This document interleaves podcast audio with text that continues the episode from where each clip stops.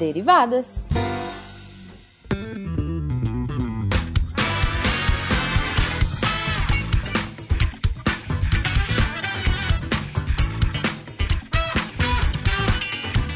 Sejam bem-vindos, deviantes e derivados, a mais uma leitura de e-mails e comentários do SciCast com as derivadas. Eu sou a Thaís. A hemoglobinazinha do SciCast. e eu estou de volta. Sim! Fogos de artifício. Ah, eu sou a Cris. A primeira de seu nome, Eterna. Ah, muito obrigada. é isso, gente. Voltei para abraçar vocês. Vi que houve uma invasão de Teve. pessoinhas importantes e maravilhosas, de risadas inacreditáveis aqui. Fiquei com muita inveja. Queria muito ter gravado com essas pessoinhas. Você participou indiretamente de uma das gravações, as pessoas não, não sei se lembram disso, mas a Cris estava na ligação, ela só não conseguia gravar o áudio dela. É, foi, foi complicado. O universo estava contra mim para as gravações, mas eu voltei. voltei, voltei. Mas. Agora pra ficar. Espero. Porque aqui, aqui é meu lugar. Hoje o derivado está todo está sonoro, na cantiga. É, é. sonoro. Mas, Thaís, é bom lembrar que só podemos estar aqui lindos recadilhos de vocês por causa do patronato. Uhum. Tanto no Patreon, quanto no Padrim e no PicPay. PicPay. Isso.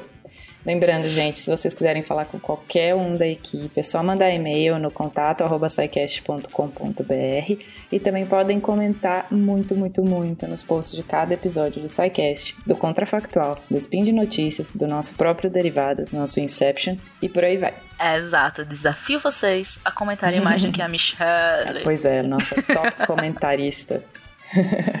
Adoramos top você, comentaristas, super úteis é super útil os comentários dela, assim, mas muito divertido. Sem, sempre tese, sempre tese. Sempre. Tem alguns teses aí pra ler hoje, dando um spoiler. Ah, é verdade. Vamos para os e-mails. Bora. O que, que tem aí? Joga, joga os e-mails pra cima. Cair na mesa a gente lê. Eba. Olha, tem um e-mail que já vem com o assunto sugestão de tema. E é da Elaine Abnassif. Ela fala assim: Boa tarde, tenho interesse por informação em geral e consumo essa mídia de todos os assuntos todos os dias. Sou ouvinte semanal do SciCast há quase três anos. Yes, yes. Gosto muito do SciCast de história e de biografias, mas ouço todos. Inclusive, adorei o formato Spin de Notícias. Yes, muito obrigada. Gosto muito de vinhos e espumantes e leio um pouco sobre o assunto sempre que posso. Ouvindo o SciCast 261, me lembrei da história sobre Bebendo a... vinho? Bebendo vinho, deve, com certeza. Ouvindo o SciCast 2001 Bebendo Vinho, me lembrei da história sobre a Veve Clicot e achei que poderia ser um episódio interessante, se forem falar sobre algo sobre empreendedorismo e negócios. Dia 5 do 10 é o Dia do Empreendedor do Brasil.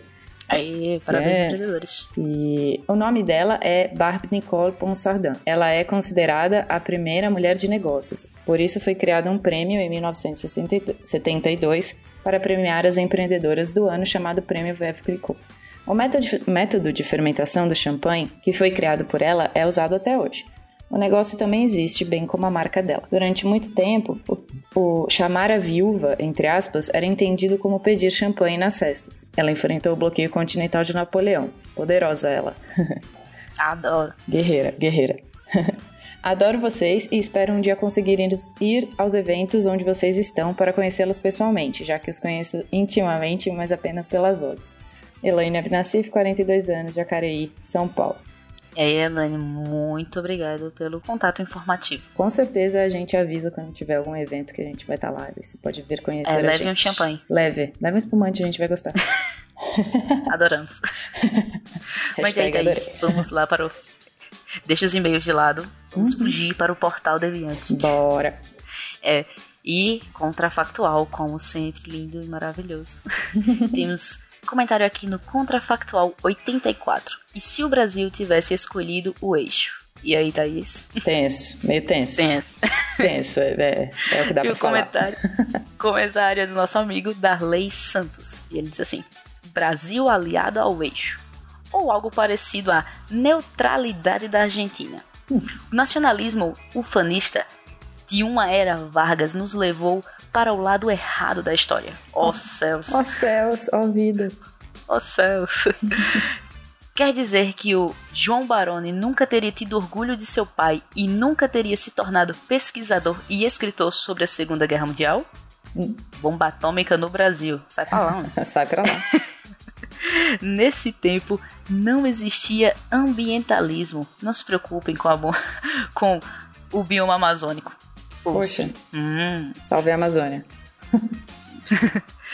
Vocês viram pelo lado bom essa catástrofe. O Brasil perder a guerra e ser invadido seria melhor, pois os Estados Unidos investir, investiriam aqui da mesma forma que investiram na Coreia do Sul, no Japão, na Alemanha Ocidental, sem falar que seria de interesse dos americanos reforçar o capitalismo nessas terras. Com medo do comunismo ganhar força, o Brasil seria o playground tropical dos Estados Unidos? Hum. É, mo. É meio polêmico. A né? cerveja, é. para eles, no Brasil, custa um dólar. Já é meio um playground tropical aqui. Não, mas ia ser tipo Cancún, que é tomado por americanos ah. ao invés de mexicanos, coitados. É. é. Seria, o Rio de Janeiro seria Cancún. Pois é, o Rio de Janeiro seria Cancún, um pouquinho mais longe. Obrigada pelo comentário da Lei. Obrigada, da Lei. Meu mundo meio estranho, mas tudo bem. Isso é contrafactual. E aí, Thaís, já que elogiaram Spin? Sim, exato. Já que elogiaram Spin, a gente tem bastante comentários hoje de Spin. E é, o Spin 249, de impressão do nosso querido Julian, é, tem um comentário do Pedro Souza. E ele fala assim: é, Nesse Spin passou pela minha cabeça aquela série Altered Carbon, Cris conhece, adora. Claro. E na segunda parte eu fiquei pensando naquele filme Big Hero. Pauso aqui, que esse filme é maravilhoso. Maravilhoso. Esse filme é de fazer adultos chorarem. Totalmente, choro todas as vezes. Toda vez que tá passando, eu paro minha vida para assistir esse filme. Voltando ao comentário. Muito bom mesmo, tecnologia para o bem de todos. Eu quero um, eu quero um Baymax para mim. Só fica, fica Também a denúncia. Quero. Fica a denúncia. Também quero. Eu acho que Pedro Souza tá devendo o Baymax pra gente. É, pode mandar. A gente pode tem uma mandar. caixa postal. Mas aí, Thaís, teve um spin maravilhoso esses bom, dias. Muito bom, muito bom. 250. sobre ovos com duas gemas. O Tarek explodiu minha cabecinha, que eu sempre me perguntei, porque eu adoro ovos com duas gemas. e eu nunca entendia como eu consegui, como eu conseguia ter uma sessão no lugar onde eu compro só com ovos de duas gemas, porque eu pensei que era sorte. Exato. Desculpa, gente, eu não sou de biológicas. Ah, você é de biológicas, claro que você é. O primeiro comentário foi da Isabela Fontanella. E ela disse: Tarek, amei a explicação das duas gemas. Tem uma pergunta sobre a alimentação das galinhas e como isso afeta o ovo. Já ouvi que gemas mais escuras são normalmente de galinhas caipiras que ciscam e têm uma alimentação mais saudável, entre aspas, ela colocou e queria saber como isso impacta na qualidade do ovo e na qualidade da carne da ave. Elas são mais saudáveis? Comem beterrabas? esse estava entre parênteses, mas eu acho que ela queria que a gente reforçasse esse pedaço do comentário. É, é bom o Tarek responder mas de acordo com a minha mãe, são mais saudáveis sim, e se ela me ver comprando um ovo branco, ela quebra na minha cabeça. Tem que ser de caipira. Minha mãe, se me ver comprando um ovo é, caipira, ela casa... fala, é mais caro, compra outro. é, aqui em casa, se eu comprar um branco, ela quebra na minha cabeça, diz que não é legal. Mas enfim, continuando a leitura do comentário. E eu li essa semana que não há tantos hormônios assim nos frangos de granja para abate. Porque isso encareceria a carne, verdade? É, e melhor. Ah, ela completou com melhoras para a sua pneumonia. É, gravamos com o Tarek esses dias e ele tá. Ainda meio mal. É. Eu acho que encarece bastante a carne, Isa, realmente. Hormônio é caro, então para fazer um monte de bicho crescer com hormônio, acho que isso tem mais a ver com seleção artificial. Você vai selecionando os bichos que são grandes e eles são realmente grandes e vão, você vai só mantendo a, a colônia que vai se reproduzindo entre bichos grandes. Mas hormônio pode ser que tenha, mas eu não sei se nesse nível para aumentar o tamanho dos, dos bichos, porque é caro mesmo. E aí, temos mais comentários Tem, informativos. Desse, sim, desse mesmo spin. 250 ovos com duas gemas. E o Igor Saldanha de Freitas falou assim: Bom dia, Tarek. Gosto muito das suas abordagens. Trabalhei bastante tempo com granja de galinhas para postura e o que observávamos era que, eram, era que as galinhas que botavam o maior número de ovos de duas gemas eram as matrizes de segundo ano de produção e último. No nosso sistema, elas produziam por dois anos. No início, as frangas produzem ovos menores e não lembro de ter visto ovo de franga, galinha jovem, com duas gemas. Após a troca de penas, que acontecia após um ano da, da produção, é que iniciava a ocorrência do ovo tipo jumbo, duas gemas. E vejo uma explicação para o fato, pela sequência de orientação energética no organismo da fêmea de qualquer espécie. A orientação para crescimento vem antes da orientação para reprodução, e a superovulação, entre aspas, depende, entre outros fatores, de estímulo energético. Espero ter contribuído. Abraço. Olha só, bastante. A pessoa trabalha diretamente com a galinha. Trazer informação é, aqui. Adorei. Sabe o que é melhor? Eu adoro só aquela tipo de pessoa que gosta de conversar no supermercado. Aquele povo chato, sabe? Eu sou mesmo. Desculpa, mas eu free sou, talker. adoro conversar. Cris, é. free talker. Eu já, já tô me imaginando aqui, parada perto da sessão com ovos de duas gemas, esperando alguém chegar pra dizer, você sabe como é feito um ovo de... como se consegue um ovo de duas gemas? Ah! Guardado para assuntos de supermercado. Tem uma lista mas no tá seu aí. celular, assuntos de supermercado. É, quase isso. Mas, Thaís, hum. temos os Psycasts. Ainda não falamos de Psycasts. Vamos lá? Bora. E temos uma coletânea de e-mails da Michelle. É. Primeiro lá no Psycast 262, Ismos da Política 2. E aí, já escolheu seu peluzinho? Vermelho ou azul? Hum. Vamos ler o comentário. pois é. Comentário da Michelle. É foi mais um excelente cast. Tô aprendendo demais com vocês, sempre. Apesar de não ser o objetivo principal desse cast, a explicação de direita e esquerda eu achei maravilhosa. Todo mundo deveria ouvir. Ainda esses dias vi um Minion por aí usando o argumento, entre parênteses, bosta, de ter socialista no nome do partido nazista e por isso o nazismo ser de esquerda. Em debates sérios é, para tentar descredibilizar candidatos de esquerda. Ó, o tal Minion era assessor ou alguma outra coisa assim da campanha e um outro candidato de direita e não tinha o menor conhecimento do que estava falando. Mas infelizmente, esse é o discurso que vem vendendo mais atualmente os argumentos de internet sem nenhum embasamento misturado com discursos de ódio disfarçado de discursos em favor da vida ou do homem de bem e da família. Mas só se for a tradicional, né? família tradicional é... brasileira, famosa. Essa é conhecida. Pois é. Obrigada, Michelle. Daqui a pouco a gente Obrigada, lê outro Michele. comentário. Tese seu, muito bom, muito informativo.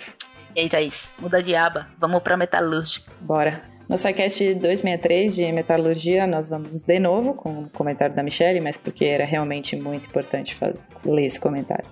É, desculpa vocês se não gostaram da gente ter lido dois comentários aqui da Michelle, mas realmente ela foi muito. Ela mandou muito, muito bem. proativa. É, é, exato. Ela mandou muito bem nos comentários e a gente adora ela também, então a gente resolveu colocar dois comentários ela fala assim: no SciCast de Metalurgia. Mais um excelente cast, mas preciso complementar aí com uma coisinha. Aí vem a tese, muito bem escrita. O Fencas pergunta em certo momento se todo metal pode se misturar, entre aspas, com qualquer outro metal. E bom, a resposta dada depois de certa explicação foi que não, mas vamos melhorar essa resposta.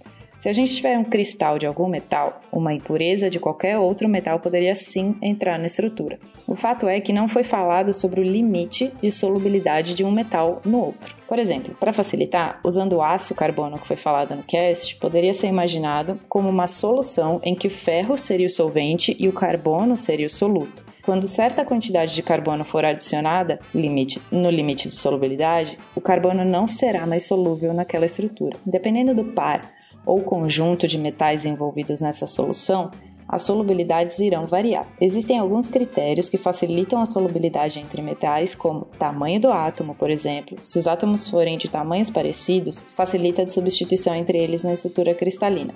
Então a solubilidade tende a ser maior. Se os tamanhos são diferentes, rola uma distorção na estrutura, aí vai ter mais energia e o tudo tende a ficar na menor energia. Então a solubilidade tende a ser menor nesse caso. Por outro lado, se o átomo do soluto for muito pequeno em relação ao átomo do solvente, como é o caso do carbono em relação ao ferro, até certo ponto a solubilidade tende a ser alta também mas aí é por um mecanismo diferente. Em vez da substituição dos átomos, o soluto, soluto é intersticial. Basicamente, ele fica nos espaços vazios que a estrutura apresenta. Existem outros critérios, mas acho que já deu para entender. pois é, é bastante coisa, bastante coisa. Daí, com isso, vão ter alguns metais que são praticamente insolúveis em outros, mas mesmo assim ainda podem rolar como impurezas em concentrações baixíssimas. Então, minha resposta para a pergunta do Fenka seria: depende. Misturar qualquer metal com outro pode acontecer sim, mas em quantidade suficiente que faça diferença prática nas propriedades depende da solubilidade. Então, não. Continua aí, Cris, que preciso respirar. Além disso, tudo ainda tem o papel da termodinâmica nessas misturas, o que nos leva aos diagramas de fases, ou diagramas de equilíbrio. Mas isso é muito assunto. Acho que daria um cast inteiro só sobre a explicação do diagrama e seria um super complemento a este, se fosse explicado o diagrama ferro-carbono, além de suas fases metaestáveis que não aparecem no diagrama. Já fica a ideia aí, fica a dica. Achei muito legal vocês falarem de vidros metálicos, porque é uma coisa relativamente nova. Na real, fui ouvir falar deles na graduação só em uma disciplina, que nem era obrigatória já tem alguns usos, mas é bastante limitado ainda, principalmente quanto ao volume do material preparado. Como vocês falaram, ainda é fabricado praticamente fitas de pequena espessura, é uma linha de pesquisa bastante promissora, inclusive. Parabéns, e Michele. Parabéns, Michele. Fiquei aqui, ó, batendo palminhas para este comentário. Além disso, é bom ressaltar, pessoas, que o Rodrigo Braga complementou ainda mais é, o comentário da Michelle. Longa. Né? Com direito até a imagenzinha. Digo a vocês, quem quiser ler mais sobre isso, é só ir lá no site do Deviante no SciCast de Metalurgia e ler os comentários e deles aprender e com todos eles, mais. exatamente. E aprender com todos eles. é bastante, realmente bastante coisa, mas eles estão falando de um jeito muito, muito bom. Parabéns. É, falando no, do nosso golpe quinzenal, aqui, Michelle venha participar do golpe. Só, só, só fica a dica. Fica a dica, exato. Só fica a dica, venha participar do golpe. Então, Thaís, pra finalizar, tem uhum. aqueles comentários bacanas que a gente deixa aqui no final, tem? Adoramos os pavê pra comer. E o comentário é da Leana Gemac. Estou lendo Gemac porque está escrito Gemac aqui. Se não for, nos corrija aí no comentário do Derivadas. Desculpa. Ela disse assim: a barra de ferro é feita de ferro. Hum, Caramba. Ainda não vou do falar que, que é feita, Do que é feita a barra que é gostar de você? Marcelo só falei que e ela respondeu. Derivados esta sonora. É, e ela respondeu: Adamantio. Oh. Mas aí, Thaís, pode ser Adamantio, Thaís? Poxa, ah, bom, pelo que eu entendo de Wolverine, o Wolverine não é tão pesado assim, né? Ele é leve, então, sei lá, não sei se é uma barra muito grande, não, o Adamante. Pode ser que a barra que gostar de você seja mais pesada do que a Eu também acho. A Adamante é forte e leve, não dá pra ser uma barra assim, não. Editor, põe o, põe o Raça Negra aqui. Só pra gente terminar ouvindo Raça Negra. É, obrigada. Bom, agora, Cris, com, esse, com essa discussão sobre Adamantium, a gente precisa descansar pra semana que vem. Peraí que eu tô desatualizada. Passei ah. um mês fora. O que a gente vai fazer semana que vem? Essa menina nem, nem acompanha as mudanças desse grupo. Tive que chamar gente de fora, porque ela não acompanha, mas ela tá de volta, eu amo a Cris, de qualquer ah, jeito. Mas aí, o que a gente vai fazer? ah, bom, semana que vem a gente vai fazer o que a gente sempre faz toda semana, e eu não tenho problema nenhum em dizer de novo que é... Tentar sai cast. Cheia de manias toda